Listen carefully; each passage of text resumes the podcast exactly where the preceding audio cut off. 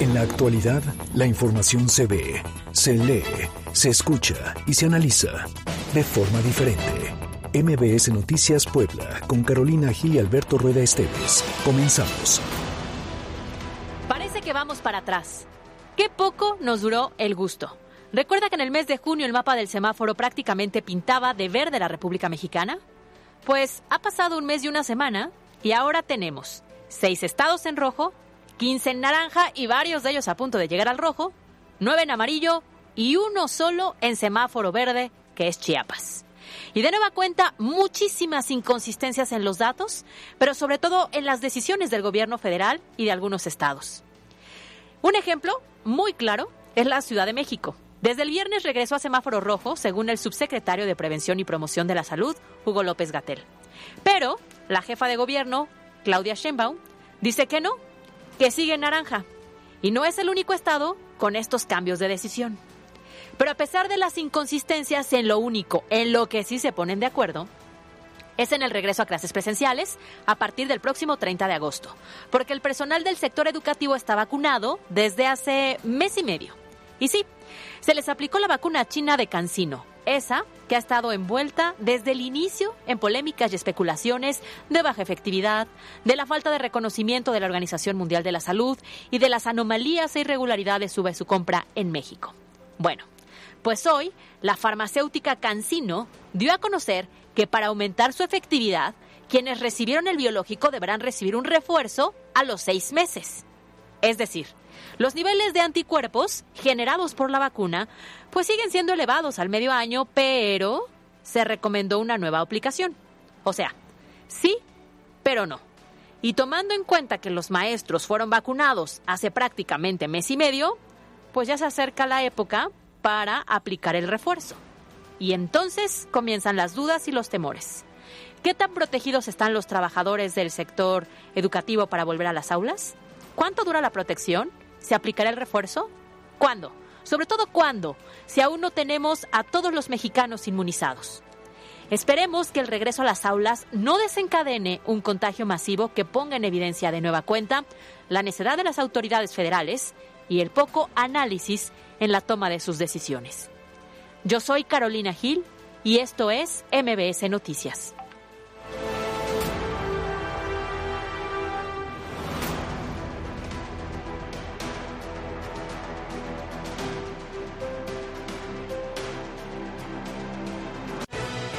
Carolina Gil y Alberto Rueda Esteves en MBS Noticias Puebla. ¿Qué tal? ¿Cómo les va? Muy buenas tardes. Es lunes, el lunes 9 de agosto del año 2021. Son las 2 de la tarde con 5 minutos, así lo marca el reloj de MBS Noticias. Bienvenidos a como ya lo dije, MBS Noticias de aquí hasta las 3 con mucha información. Como cada tarde, me da muchísimo gusto saludar a Caro Gil. Alberto Rueda, ¿cómo estás? ¿Y cómo están todas las personas que nos están siguiendo en este momento a través de la frecuencia naranja o a través de nuestra transmisión en Facebook Live? Les recordamos que todos los días están activas nuestras redes sociales a través de arroba MBS Noticias Pue, arroba Cali-Gil y arroba Alberto Rueda E con la intención de tener interacción y estar participando en eh, pues las diferentes dinámicas que tenemos. Así es, Caro, y fíjate que también estamos muy pendientes de la comunicación por la línea WhatsApp que es 2225 36 15 35, se la repito 2225 36 15 35.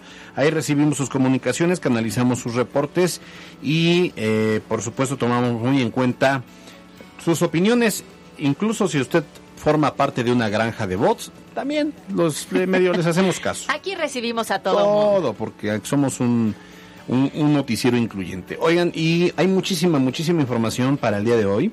El tema de la vacunación, sobrevivimos, por cierto, a la vacunación. Vino a trabajar Carlos Parraguirre, eso nos da muchísimo gusto, tras haber sido vacunado, inoculado eh, del, contra el SARS-CoV-2. Ya veremos si rinde igual. A ver cuántos errores le achacamos a, la vacuna. Todo, cualquier error que escuche va a decir es culpa de la vacuna. Seguramente. Se le perdona. sí. Oye, y bueno, vamos todos a opinar porque tenemos mucha información para el día de hoy. Todos a opinar. Patrocinado por Cleo Universidad, líder en criminología y criminalística y técnicas periciales. 26 años formando a los mejores especialistas forenses. Inscripciones abiertas. cleu.edu.mx. Hoy en Todos a opinar, la pregunta para que participen es, ¿tienes contratado algún seguro? Nuestras opciones de respuesta son A, de automóvil, B, de gastos médicos, C, de vida, D, varios. Participen a través de nuestras redes sociales, arroba MBS Noticias Pue en Twitter y MBS Noticias Puebla en Facebook. Vamos todos a opinar.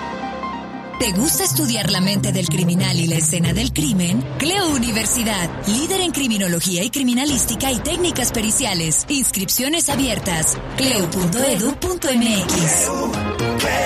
Presentó Todos a opinar. El gobierno del Estado no se hace a un lado de la gobernanza en la entidad. Y quien viole la ley, pues va a tener que responder frente a la autoridad. Aquí se respeta la ley. Justamente recordar que son estas personas que se manifiestan, que están manifestándose en contra de esta operación, es decir, de los permisos de operación que otorga justamente la CONAGUA. Nos solicitó por escrito todas las faltantes, todo lo que nos falta para seguir avanzando desde 18 años y más para todo el Estado. Ella al día de hoy va a gestionarlo para tener biológico para Puebla. Yo desconozco a qué crisis se refiera. Nosotros hemos dado cumplimiento a todo lo programado, hemos dado cumplimiento a esta estrategia que inspira la cuarta transformación en el combate a la corrupción. Estas son las voces que hoy son noticia. Comenzamos. La pandemia en Puebla. Y arrancamos con toda la información desde el lunes 9 de agosto. Mire, tiene que ver con que el fin de semana la entidad poblana registró un nuevo récord en cuanto a cifras de contagios detectados desde el inicio de la pandemia, pues entre viernes, sábado y domingo se detectaron 1.192 nuevos casos de la enfermedad. Además, fallecieron 33 personas, de las que 14 decesos se registraron el viernes, 9 el sábado y 10 el domingo. La Secretaría de Salud de Puebla informó que el índice de positividad en la última semana creció al 46.42%. Para que usted se dé una idea, cuando se hablaba ya de un índice de positividad del 12% ya era preocupante. Cuando se dijo del 20-24% ya era, pues también ya se habían prendido los focos rojos. Ahora estamos al 46.42%. Esto es que una de cada dos personas que acuden a realizarse una prueba de coronavirus dan resultado positivo. Mira, al finalizar las campañas de vacunación contra COVID-19 en la capital poblana, suman ya 254.854 poblanos que recibieron una de las dosis de vacunas contra COVID-19 que han llegado a la entidad. Por cierto, entre las malas noticias, una buena, y es que el secretario de Salud en el estado anunció que ya envió un balance de personas que faltan por vacunarse, esto con el fin de acelerar este proceso ante la tercera ola de contagios de COVID-19. Es la voz de José Antonio Martínez García. Nos solicitó por escrito la secretaria federal Rosa Isela todas las faltantes, todo lo que nos falta para seguir avanzando desde 18 años y más para todo el estado. Ella al día de hoy va a gestionarlo para tener biológico para Puebla. Mire, actualmente hay justo 1.477.239 personas que ya cuentan con el esquema completo de vacunación. Esta cifra representa el 33.35% de la población mayor de 18 años en el estado.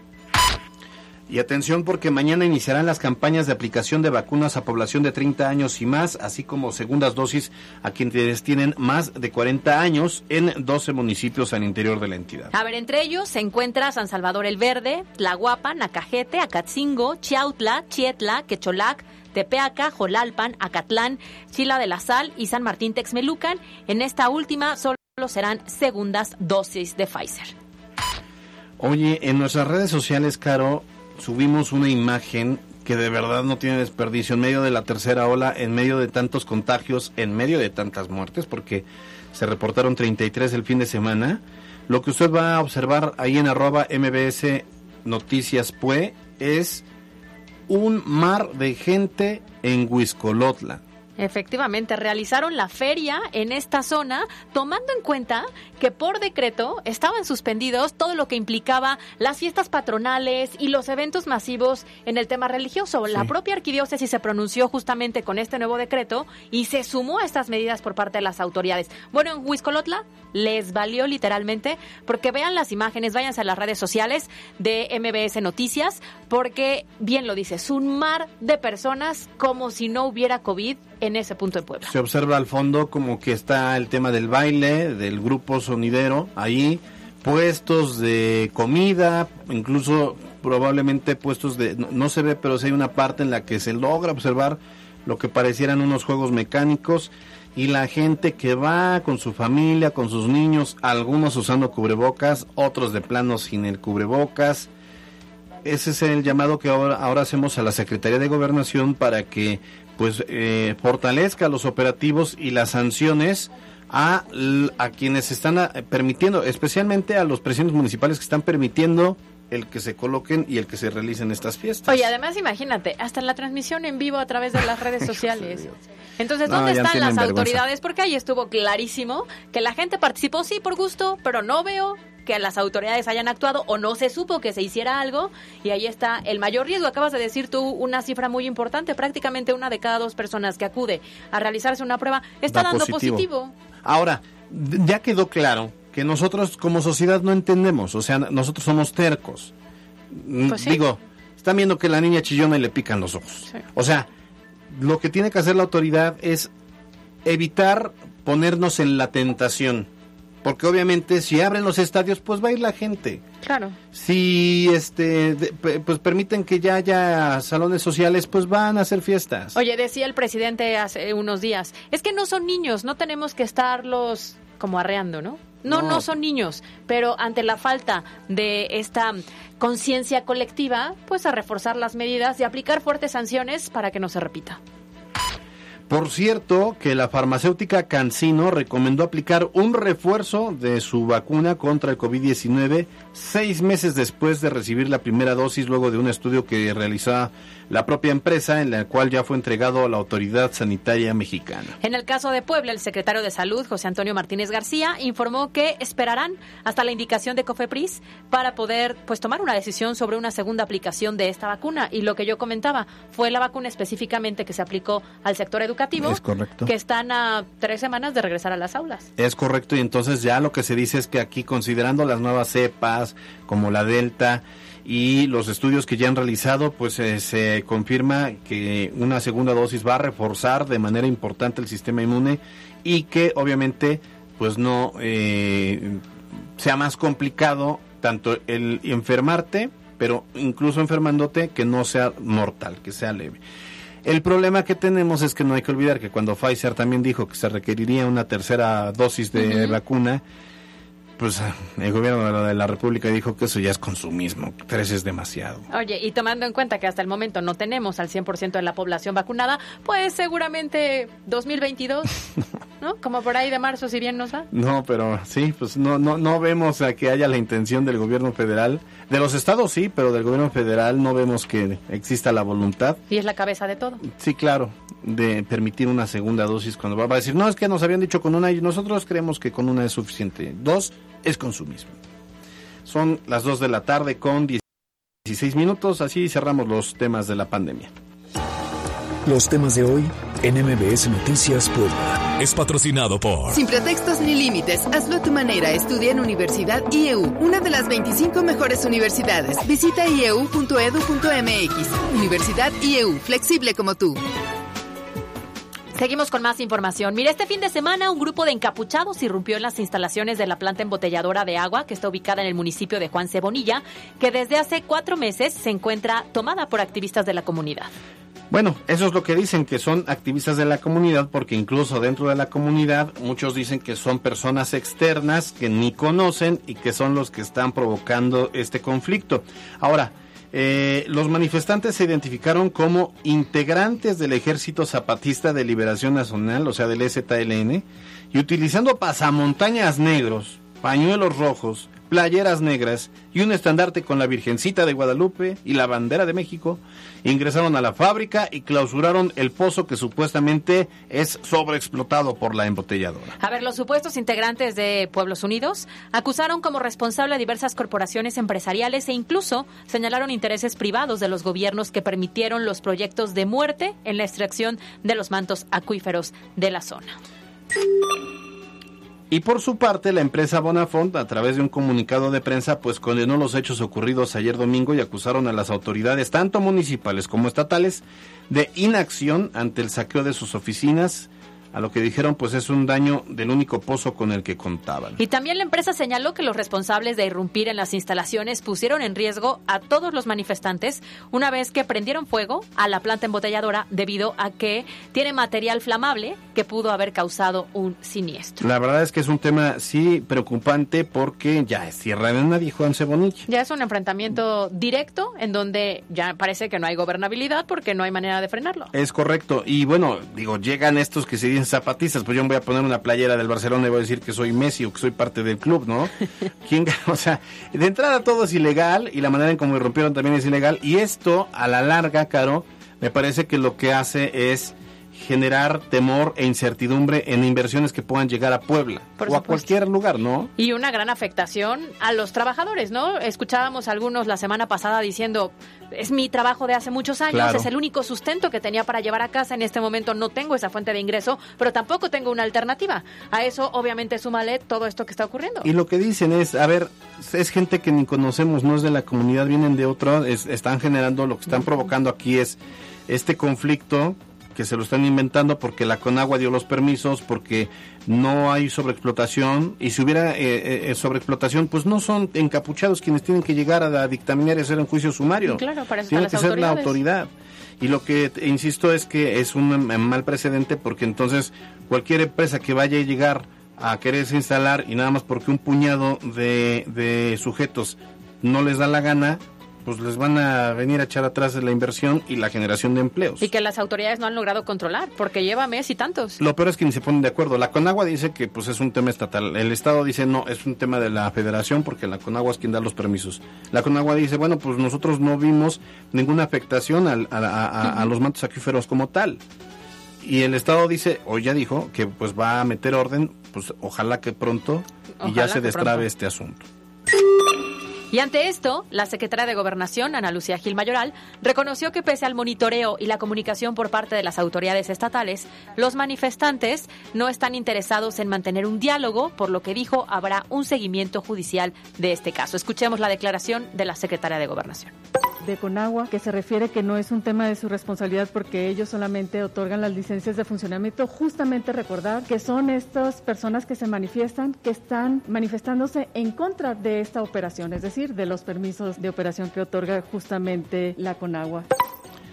Y bueno, mientras tanto, el gobernador Miguel Barbosa reforzó que en Puebla se cumple la ley y advirtió que los responsables de la toma de instalaciones deberán afrontar sus consecuencias legales. Es la voz del mandatario estatal.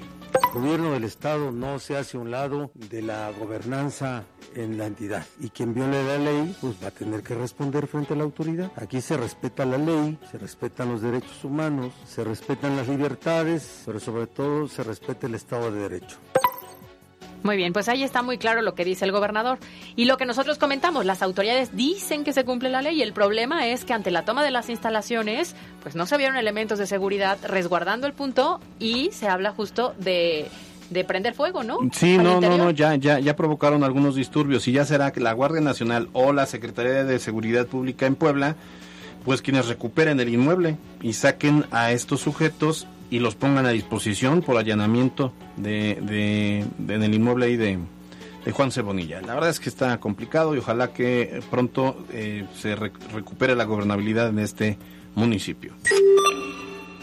Cambiamos de tema y miren, en seguimiento a lo que ocurre en la disputa del patronato o de los patronatos de la Universidad de las Américas Puebla, la UDLAP, el juzgado tercero de distrito en materia de amparo civil de Puebla ordenó acatar de inmediato la resolución que favorece a la Fundación Mary Jenkins. Eh, pidió que el campus universitario regrese al patronato de la fundación que encabeza Margarita Jenkins de Landa luego de que fuera tomado el pasado 29 de junio por el patronato que nombró a Armando Ríos Peter como rector de la universidad. A través de un comunicado fue la misma fundación quien dio a conocer que desde el pasado 5 de agosto se interpuso una denuncia contra el denominado nuevo patronato por evadir el cumplimiento a la suspensión de amparo vigente concedida desde el Poder Judicial de la Federación. Y ya le decíamos la semana pasada que la salida de Armando Morales al frente de la tesorería municipal generaba cierto desconcierto tanto en la eh, bancada de Claudia Rivera como en sus opositores. Estamos hablando ahí del Cabildo Poblano. Al respecto, la presidenta municipal negó que exista un tema de crisis al interior del ayuntamiento y calificó de inventos las acusaciones sobre irregularidades en el manejo de las finanzas por parte de Armando Morales. Escuchemos lo que dijo la presidenta municipal de Puebla, Claudia Rivera Vivanco. Yo desconozco a qué crisis se refiera. Nosotros hemos dado cumplimiento a todo lo programado, hemos dado cumplimiento a esta estrategia que inspira la cuarta transformación en el combate a la corrupción y en dar resultados. Oye, por cierto que en la propia Claudia Rivera Vivanco, todavía presidenta municipal, ella dice que cuando ingresó a la administración, esto en 2018, dice que recibió una ciudad en deuda y con pocos recursos. Sin embargo, aseguró que para la siguiente administración dejará 558 millones de pesos. En tanto, reveló que una vez que se recupere el edil electo, Eduardo Rivera Pérez, la siguiente mesa de trabajo tratará justamente el tema de finanzas. Y buenas noticias para los ejidatarios del estado de Puebla y es que a partir de este miércoles y durante el transcurso de agosto y septiembre, en 36 municipios al interior del estado iniciará el programa de regularización de predios rústicos, urbanos y suburbanos en el régimen de propiedad privada del estado de Puebla. De acuerdo con el director de Tenencia de la Tierra, Lorenzo Martínez Benítez, esta era una promesa de campaña que busca cumplirse en tiempo y forma con la finalidad de brindar certeza jurídica a las familias que mantenían en disputa la titularidad de sus predios. Escuchemos. Aquella conferencia de prensa del 8 de noviembre de 2019. Vamos a conocer el calendario de entrega de títulos de propiedad del programa de regularización de predios rústicos, urbanos y suburbanos en el régimen de propiedad privada. Empezamos el próximo miércoles 11 de agosto a las 12 horas en San Sebastián, Sinacatepec. Fíjate que por su parte el gobierno del estado dio a conocer que en esta primera etapa se buscará entregar los títulos directamente a los propietarios sin la intervención de intermediarios que dijo pues administraciones anteriores se aprovechaban del control de las tierras. Eso es lo que comentó el gobierno del estado. Eh, con este que bueno, no es un tema menor puesto que muchos ejidatarios requieren o han peleado durante muchos años, incluso hasta por décadas, pues el que tengan ya la certidumbre sobre, sobre sus propiedades. Claro, la certeza de que efectivamente son de ellos, sino que con el paso del tiempo pudieran perder eh, los predios, ¿no? Que finalmente es o de vivienda o de cultivo. Así es, eh, eso es eh, un tema interesante. Son las 2 de la tarde con 25 minutos. Vamos con más información. MBS Noticias Puebla, con Carolina Gil y Alberto Rueda Esteves. Información en todas partes. En este lunes nos da muchísimo gusto recibir en la línea telefónica a Ernesto Echeguren, él es analista en temas eh, pues, de política, estratega. ¿Cómo estás, Ernesto? Qué gusto saludarte. Alberto, buenas tardes, gusto saludarte a ti, a tu pueblo y a Carolina. ¿Cómo estás? Buenas tardes. Oye, a ver, hablemos este lunes sobre el tema de la transición en el gobierno municipal entre los Riveras, Claudia Rivera Vivanco, que es la eh, aún presidenta en funciones, y Eduardo Rivera Pérez, que eh, pues estará asumiendo por segunda vez el mandato. ¿Cómo ves esta situación? Digo, ha habido, ha, estado tersa esta, e, e, esta transición, pero ¿qué ves de aquí a octubre? Porque muchas cosas pueden pasar. Mira, como todo una transición puede pasar de todo. Yo creo que la apuesta de los capitalinos es que sea una transición tersa, que quien va a entregar entregue lo que tenga que entregar y Lalo pues tendrá que recibir con altura de mira y tendrán que apostarle a que tienen 90 días para revisar el estado que guarda la administración pública municipal. La apuesta de todos los poblanos y de las autoridades pues debe ser una entrega eh, clara, que, que, que, todos queden satisfechos y que tengan oportunidad de ir aclarando si es que lo hubiera, que la apuesta es siempre que no, que sea transparente, que los recursos tengan una gran claridad, que es lo más importante, el mando de la policía, ¿no? las, las áreas más eh, sensibles de la administración, ¿no? Por ahí he visto temas que hablan ahí del ambulantaje, que se tiene que corregir. Las finanzas son importantes porque pues, no hay dinero que alcance, y si, si casea o se escamotea en términos de documentación, pues puede llevar posteriormente a problemas, ¿no? Entonces, creo que la apuesta debe ser esa. Siempre las entregas de excepciones no son fáciles, pero hoy hoy hay, hay mecanismos muy apropiados en los órganos de fiscalización ya tienen muy hecho para poder hacer una entrega práctica, pero sobre todo transparente, ¿no? que no haya dudas, tanto para la autoridad que entrega como la que recibe, pero también para la sociedad que hoy está más informada, está ávida de esa transparencia que, que, que, que habla en muchas ocasiones el señor gobernador del estado. Oye, Ernesto, sin embargo, pues cada vez que termina una administración, ya sea municipal o estatal, se habla del famoso año de Hidalgo, ¿no? ¿Tú logras visualizar algo así en, en este cambio de administración? Pues mira, no lo logro ver, pero sí he visto notas ahí que se habla de que han gastado, que están haciendo obras. Generalmente por alguna experiencia muy menor, guardando las dimensiones, generalmente eh, cuando vas terminando, pues te agarra las prisas ni tres años son suficientes, ni seis. Pero pues es lo que los términos administrativos mandan. Entonces uno quisiera, me tocó en algunos gobiernos como el de Don Melquiades, hasta el último minuto quisiera acabar con la pobreza, terminar una calle, eh, una obra. Entonces, pues muchas veces la opinión desde afuera se ve muy fácil, te están gastando el dinero pero muchas veces tratar de hacer de lo que no dio tiempo de terminar para poder entregarlo lo, menos inconcluso. Entonces sí agarran las prisas todo, ¿no? Nos, ha pasado. Pero en este caso, ¿agarran las prisas, como dices, o después de dos años de subejercicio, ahora que estamos viendo que si hay un gasto, pues es justamente lo que llama la atención, ¿no? ¿Por qué esperarse al último año para que sí, pues se tenga que se gaste todo, ¿no? Lo que se tendría que haber gastado desde el inicio para mejorar en muchos sentidos la ciudad.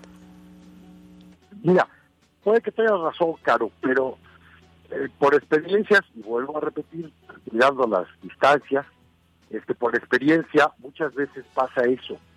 Eh, quieres a lo mejor guardar el dinero para alguna obra emblemática o el gasto que no se te vaya porque faltan dos años cuando te das cuenta quedan 80, 70 días para la entrega y ya te agarraron las prisas.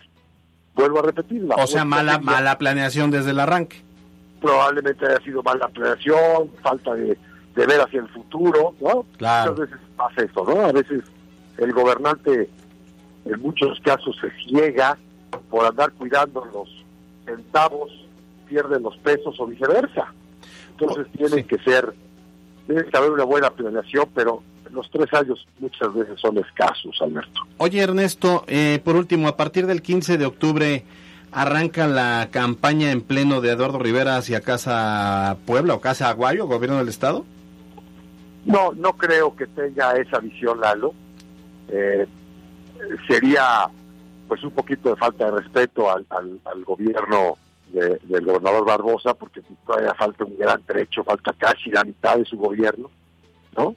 este sería sería apostarle a una locura política desde el momento. Él creo que tiene ya la experiencia de gobernar y tendrá que empezar a, trabajar en lo suyo, que es la administración pública municipal.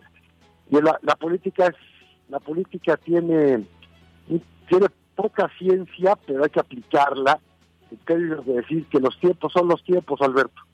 Tendrán que llegar forzosamente los, los momentos de la sucesión, de las aspiraciones. Pero si te distraes desde el primer día que tomas posesión esperar a otro cargo, pues muchas veces lo que pasa es que acabas fracasando tanto en una como en la otra. Muy bien, Ernesto, pues ya sabes, el tiempo de radio no, no es nuestro mejor aliado, pero pues como cada lunes ahí estaremos platicando de los diversos temas de la agenda. Te, agradezco que me permitas dar alguna opinión modesta. Saludo a tu auditorio, un saludo respetuoso a Caro y un saludo también para ti, Alberto. Que tengan buena tarde. Encantado de saludarte. Él es Ernesto Echeguren, él es eh, analista en temas de política, estratega y estratega, consultor y colaborador de MBS Noticias. Así cerramos los temas de hoy. Vamos a un corte, regresamos, todavía tenemos mucho más. Los temas de hoy en MBS Noticias Puebla. Fue patrocinado por... Destaca del resto, hazlo a tu manera. Estudia tu maestría en solo 16 meses. Llama al 222-141-7575. Universidad IEU, flexible como tú. Estás escuchando MBS Noticias Puebla con Carolina Gil y Alberto Rueda Esteves. Información en todas partes. En un momento regresamos. MBS Noticias Puebla con Carolina Gil y Alberto Rueda Esteves. Información en todas partes. Continuamos. Dos de la tarde con 35 minutos y hoy Mariana Flores en contexto nos presenta las reclamaciones a las aseguradoras en México. Escuchemos. En contexto.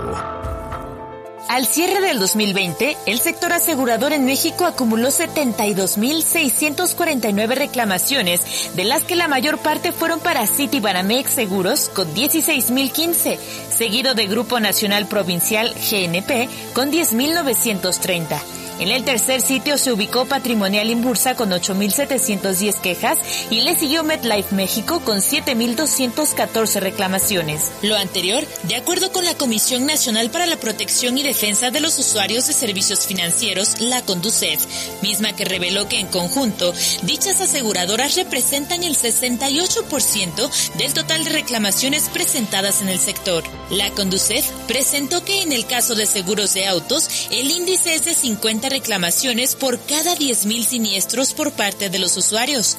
En seguros de vida, el índice es de 429 reclamaciones por cada 10.000 siniestros del ramo y en gastos médicos mayores es de 252 reclamaciones por cada 10.000 siniestros. El mismo informe detalló que de enero a diciembre del 2020, dos de cada 10 reclamaciones se resolvían a favor del cliente, con lo que las aseguradoras que resuelven más a favor del ramo son, en el caso de seguro de autos, Banorte, con el 28.1%, Seguros Con 24.3% y HDI Seguros con 17.8%. Para MBS Noticias, Mariana Flores. Bueno, pues ahí está. Y dicen por ahí que más vale prevenir que lamentar. Y creo que sí. sí. Dice, cuando hablamos de contratar un seguro, pues se busca justamente eso, prevenir. Esperamos siempre no usarlo pero que si en algún momento por alguna razón se requiere, lo tengas como apoyo para claro. que sea lo primero que entre y te cueste menos, duela menos, sí. gastes menos. Oye, pero lo lamentable es que no tenemos la cultura de, de prevenir y, y, a mucha mucha gente lo ve como un gasto. ¿Sí? Porque aparte el problema de los seguros es que no es algo tangible. Claro. O sea, es una lana que ahí está, tienes tu póliza. Y mucha porque no son baratos. No, no, no. Y entonces no. obviamente pues te va pegando cada año, depende cómo lo vayas pagando, ¿no? Hay quien lo paga por mes, hay quien lo paga a los seis meses, hay quien lo paga al año.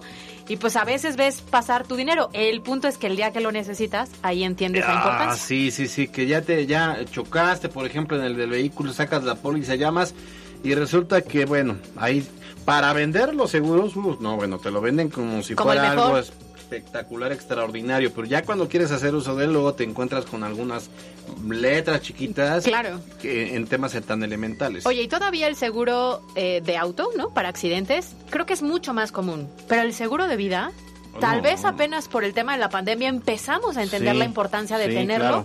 y de identificar muy bien hasta las letras chiquitas para saber qué sí aplica Sí. y qué no aplica. Y es tan importante el tema que hay que platicarlo con peras y manzanas. La Universidad de América Latina cumple 25 años formando profesionistas. Elige estudiar en UDAL entre 16 licenciaturas presenciales, maestrías, bachillerato y oferta académica online. Sé exitoso, sé UDAL. Presenta. Con peras y manzanas. En la línea de MBS Noticias está Alejandro Villaseñor, él es el titular de la unidad de atención de Conducef en Puebla. Alejandro, qué gusto saludarte nuevamente. Hola, mucho gusto. Espero se encuentren bien. Afortunadamente sí. Oye, pues a ver, estamos hablando precisamente sobre te- este tema de los seguros. ¿Cuáles son los detalles en los que debemos poner mucha atención cuando tenemos que elegir un seguro? Claro que sí. Pues en el mercado existen varios tipos de seguros, los que son de daños, los que son de vida, los que nos protegen contra accidentes personales, los de salud, los de gastos médicos mayores en ese sentido. Dependiendo del sector o el bien que queramos proteger, obviamente es el tipo de seguro que queremos. Normalmente aquí en México tenemos la cultura del seguro muy baja, pero solamente para los seguros de auto y a veces los seguros de vida son los que tienen un poquito más auge. Lamentablemente, pues bueno, en este sentido, por la pandemia, el seguro de gastos médicos ha tomado una gran relevancia, pero mucha gente no, no los tiene. Y en ese orden de ideas, pues bueno, es importante contar con uno de esos para poder tener un apoyo económico ante esta adversidad. Oye, ¿a dónde podemos eh, identificar o verificar que las aseguradoras que nos están ofertando son buenas? ¿Tienen algún punto de recomendación para las personas que en este momento están pensando justamente en adquirir uno de estos seguros? Sí, por supuesto. En la página de Conducet podemos encontrar un sistema de registro de prestadores de servicios financieros. Ahí vamos a encontrar todas las instituciones financieras, sean bancarias, aseguradoras, afores, instituciones de inversión, que están autorizadas por la Conducet para operar es bien importante buscarlas ahí porque efectivamente, como lo refieres, hay muchas empresas que pues probablemente estén constituidas debidamente, pero no tienen la facultad legal para poder prestar el servicio de seguros de manera directa, es decir, son intermediarios. En ese orden de ideas, pues en una controversia, Conducet no tendría eh, en este sentido facultades para poder reclamarle a ese intermediario, si a la aseguradora. Aquí lo importante que el público tiene que tener en cuenta es que la aseguradora con la que contrate, antes de firmar sus condiciones generales y su póliza, tiene que revisar justamente esas letras chiquitas que ustedes referían.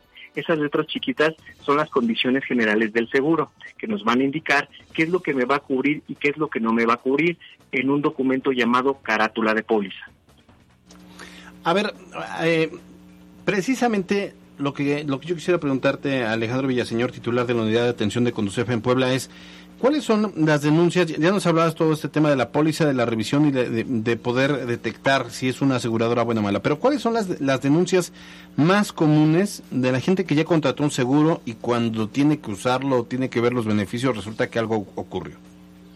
Sí, hay ocasiones en que estos seguros se pagan, como lo refirió, de manera mensual, trimestral, semestral o anual.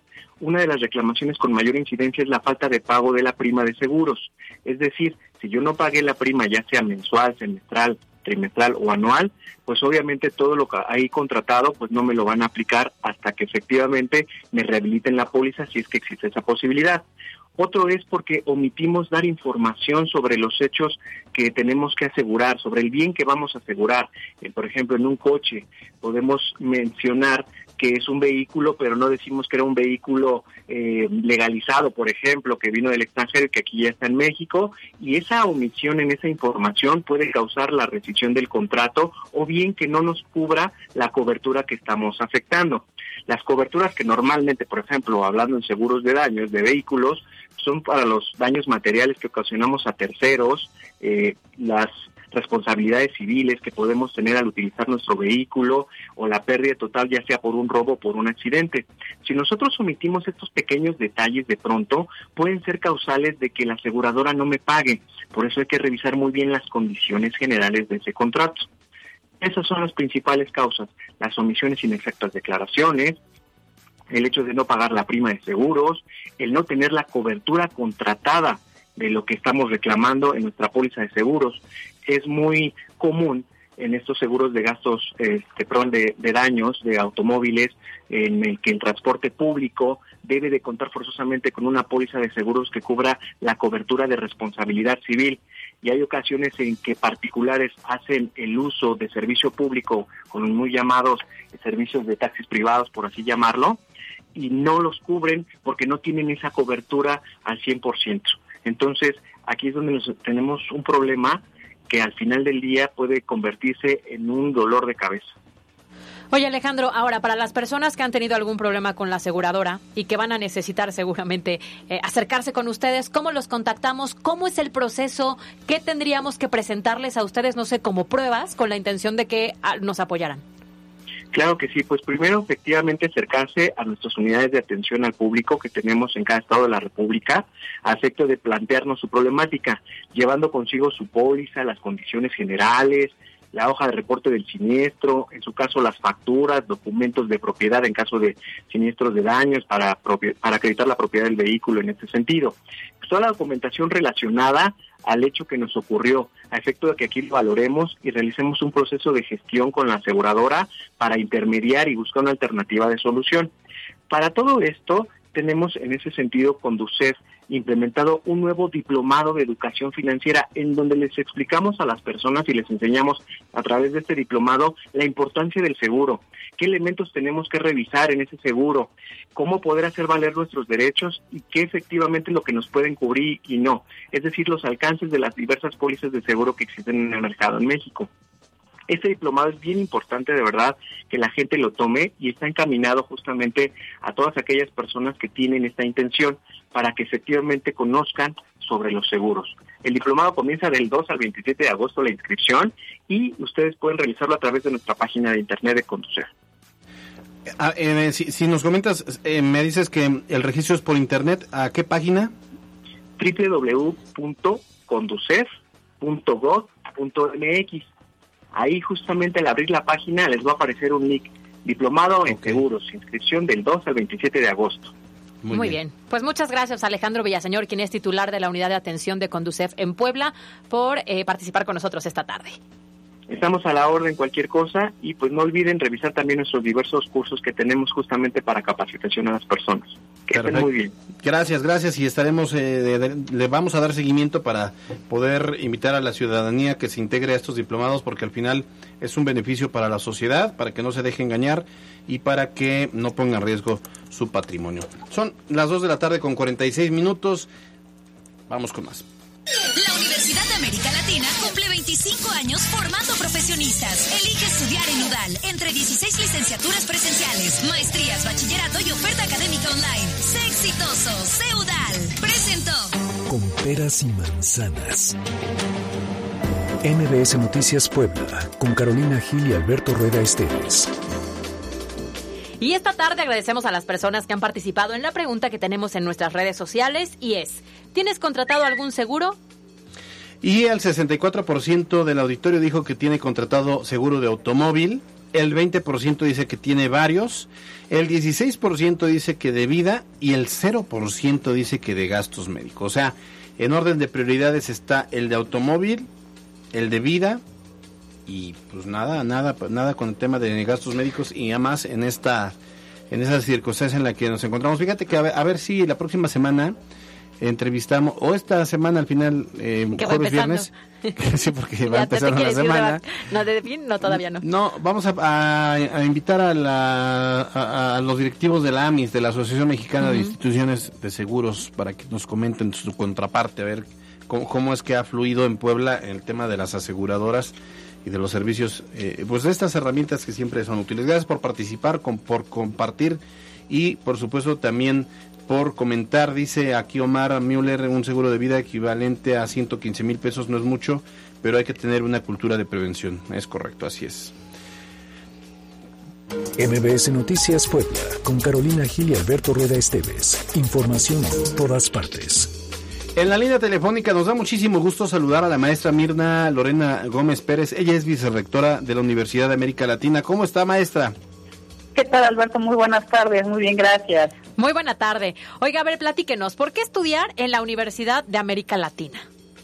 Mira, Carolina, muy buenas tardes. Ante todo, mira, somos una institución de educación superior, tenemos 25 años de experiencia de estar ofreciendo servicios de calidad a nuestros estudiantes Aparte que nuestros planes de estudio están avalados por la SEP, tenemos una certificación de ISO y nuestros maestros cumplen los altos estándares para poder pasar el filtro y poder dar clases con nosotros.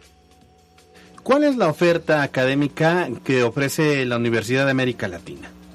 Bueno, es muy variada. Tenemos eh, administración de empresas, administración de empresas turísticas, arquitectura, ciencias de la comunicación, cosmetología facial y corporal, derecho, diseño gráfico, enfermería, fisioterapia, gastronomía, idiomas, ingeniería civil, negocios internacionales, psicología. Aparte tenemos dos maestrías, una en mercadotecnia y otra en educación universitaria y también contamos con modalidad online. Muy bien, la verdad es que la oferta académica es muy completa para todos los jóvenes que en este momento pues están decidiendo eh, a dónde integrarse para seguir con este futuro profesional. ¿Cómo nos podemos acercar? ¿Tenemos que hacer cita? ¿Podemos llegar a las instalaciones? ¿Cómo conocemos el campus? Ahorita estamos trabajando de lunes a viernes desde las 9 de la mañana hasta las 8 de la noche. Los sábados y domingos estamos trabajando de 9 a 5 y pueden acercarse a nuestras por las redes sociales, por nuestra página de internet www.udal.edu.mx o llamar a los teléfonos 2222 98 84 38 o 2222 37 14 05. Estamos platicando con la maestra Mirna Lorena Gómez Pérez, vicerrectora de la Universidad de América Latina. Eh, maestra, lo que nos comentan aquí en redes sociales y preguntan es que, eh, pues, cuáles son, digamos, algunas promociones que generalmente los papás y los eh, jóvenes siempre buscan muchas alternativas y hoy tomando en cuenta la difícil situación que se vive con esto de la reactivación, pues buscan también algunas propuestas que le pueda hacer en este caso la Universidad de América Latina. ¿Tienen algunas? Claro que sí, yo invito a todas las personas que estén interesadas en una educación de calidad que se acerquen con nosotros. Los administrativos podemos ofrecerles alguna alguna cuestión motivacional o algún beneficio económico para que puedan también continuar con sus estudios. Y es que creo que eso es eh, algo muy importante. Puedes ver el plan de estudio en la página de internet, pero hasta que te acercas y entonces empiezas a preguntar cualquier duda que tengas como estudiante o como padre de familia, ahí es cuando realmente pues vas a identificar cuáles son los beneficios. Así es que ya escucharon la forma de contactar la universidad y también pueden acudir. Así es. Eh, ¿Nos repite dirección, teléfono y, y redes sociales? Claro que sí. En la página de internet es www.udal.edu.mx los planteles, eh, ahorita tenemos dos ya funcionando, tenemos un tercero ya próximamente abrir. Uno se ubica en la 17 Poniente 309, Colonia El Carmen. El siguiente está en privada 6B Sur, 3106, ahí en Zona Dorada. Ahí los esperamos o pueden marcar a los teléfonos 22 22 98 84 38 y 22 22 37 14 05 aparte de súper eh, fácil de localizar, uno en el Carmen, otro por la zona de Plaza Dorada. Entonces, quien quiera conocer las instalaciones o ponerse en contacto, bueno, pues están a un paso de poderlo hacer y poder conocer una opción muy, muy rentable y de mucha, de mucha calidad. Pues muchas gracias, maestra Mirna Lorena Gómez Pérez, quien es vicerrectora de la Universidad de América Latina, por platicar con nosotros y esperemos que muchos jóvenes acudan. Que tenga muy buena tarde. Muchísimas gracias, los esperamos. Gracias. Vamos a los deportes con Miriam Lozada. En la cancha con Miriam Lozada. Muy buenas tardes, Caro Alberto. Iniciamos con las noticias deportivas. El Puebla de la Franja cayó dos goles a cero en su visita al América en partido efectuado el sábado en la cancha del Estadio Azteca. Con anotaciones de Roger Martínez y Salvador Reyes, exjugador del Puebla, los camoteros hilaron su segunda derrota y buscarán revancha este viernes cuando reciban a los Tigres en el Estadio Cuauhtémoc a las 7 de la noche. Escuchemos la voz del director técnico Nicolás Larcamón, quien asegura que deben mejorar a la ofensiva. Sobre todo en el primer tiempo cumplió la jugada es un arresto individual, un pase filtrado al espacio, donde quizás la cobertura no es la, ideal y, después, bueno, una, toma de decisión que, nos cuesta el penal. Pero, pero después siento de que América, con toda la jerarquía que, presentó América hoy en cancha, no, no profundizó avances eh, de peligro y, y, y bien en, los diferentes sectores, en las diferentes líneas del campo. Pero eh, no creo que tenga que ver con, la búsqueda de un refuerzo, eh, sino con, para mí es, más el foco sobre lo, sobre lo ofensivo que sobre lo defensivo. El Puebla Femenil buscará su primera victoria en calidad de visitante en el torneo cuando esta noche en punto de las 19 horas visite el Estadio Gigante de Acero a las Rayadas de Monterrey, uno de los rivales abocados a conseguir el título de la Liga MX Femenil. Con buenos duelos de picheo y cerrados partidos, Pericos y Olmecas dividieron honores en los primeros dos juegos de playoffs que se efectuaron en el Estadio Centenario, en Villahermosa, Tabasco, donde los poblanos en el primer partido se impusieron dos carreras a uno y ayer domingo cobraron la afrenta por pizarra de 3 a 1. Resultados hasta el momento de la jornada 3 de la Liga MX, efectuados este fin de semana. Chivas y Juárez empataron a 2, América derrota dos goles por cero a Puebla, Tigres y Santos empataron a 1, Pumas perdió tres goles a 1 ante San Luis y este lunes concluye la actividad con el juego entre Pachuca y Atlas en el Estadio de los Tuzos. Con una ceremonia llena de color y simbolismos, concluyeron los Juegos Olímpicos de Tokio, en donde la cita dentro de tres años será en París 2024 y se buscará que sean Juegos Olímpicos sustentables, en donde la ecología, la libertad y la equidad de género serán las banderas que se desplieguen para la próxima justa. Por el momento, hasta aquí las noticias deportivas. Yo soy Miriam Lozada y nos escuchamos la próxima. La Chorcha Informativa Ayer fue un día muy importante, muy, muy importante, porque el día de ayer se celebró el Día del Gato. Mentira, no, sí es real, pero eso no era lo importante. Un abrazo Lo fraterno a Don Gato y su pandilla. a todos los gatos que conozco. Ayer fue. Hay unos gatos. No, bueno, gatitos. Estamos Sí, yo también me acordé de un gato, un gatito que dice, este, los nombres aquí no se mencionan. Ah, chiste local. No, bueno. A ver, chiste local no. Ayer fue el Día Internacional del Orgasmo Femenino. Ah, felicidades. Eh, felicidades a quien lo, a quien lo festejó. Mm, esa cara no habla muy bien de ti, que digamos. Pero espero que de ti sí, porque resulta que se liga con tu aniversario. ¿Cómo te fue Sí, bien, bien, bien, ¿Sí? porque mira, como festejamos todos los días, ayer no me acordé y pues ya no pasó nada. No te acordaste Recibí un mensaje de mi familia felicitándonos. Feliz aniversario, los queremos. Y yo, ¿aniversario de qué? Y ya vi la foto después que mandaron. ¿Cómo crees? Sí. O sea, hay cosas malas y esa. No se te pueden olvidar ciertas fechas en una relación. Por favor, dime que ya que se te olvidó, estás pensando en sorprender a tu pareja, resarcir el daño, ser detallista, a corto plazo mañana, a más Estaba yo pensando precisamente en comprarle un regalo, pero no, yo le voy a dar los 50 pesos y que ella se compre lo que quiera. A los 50 mil. 50 50 mil.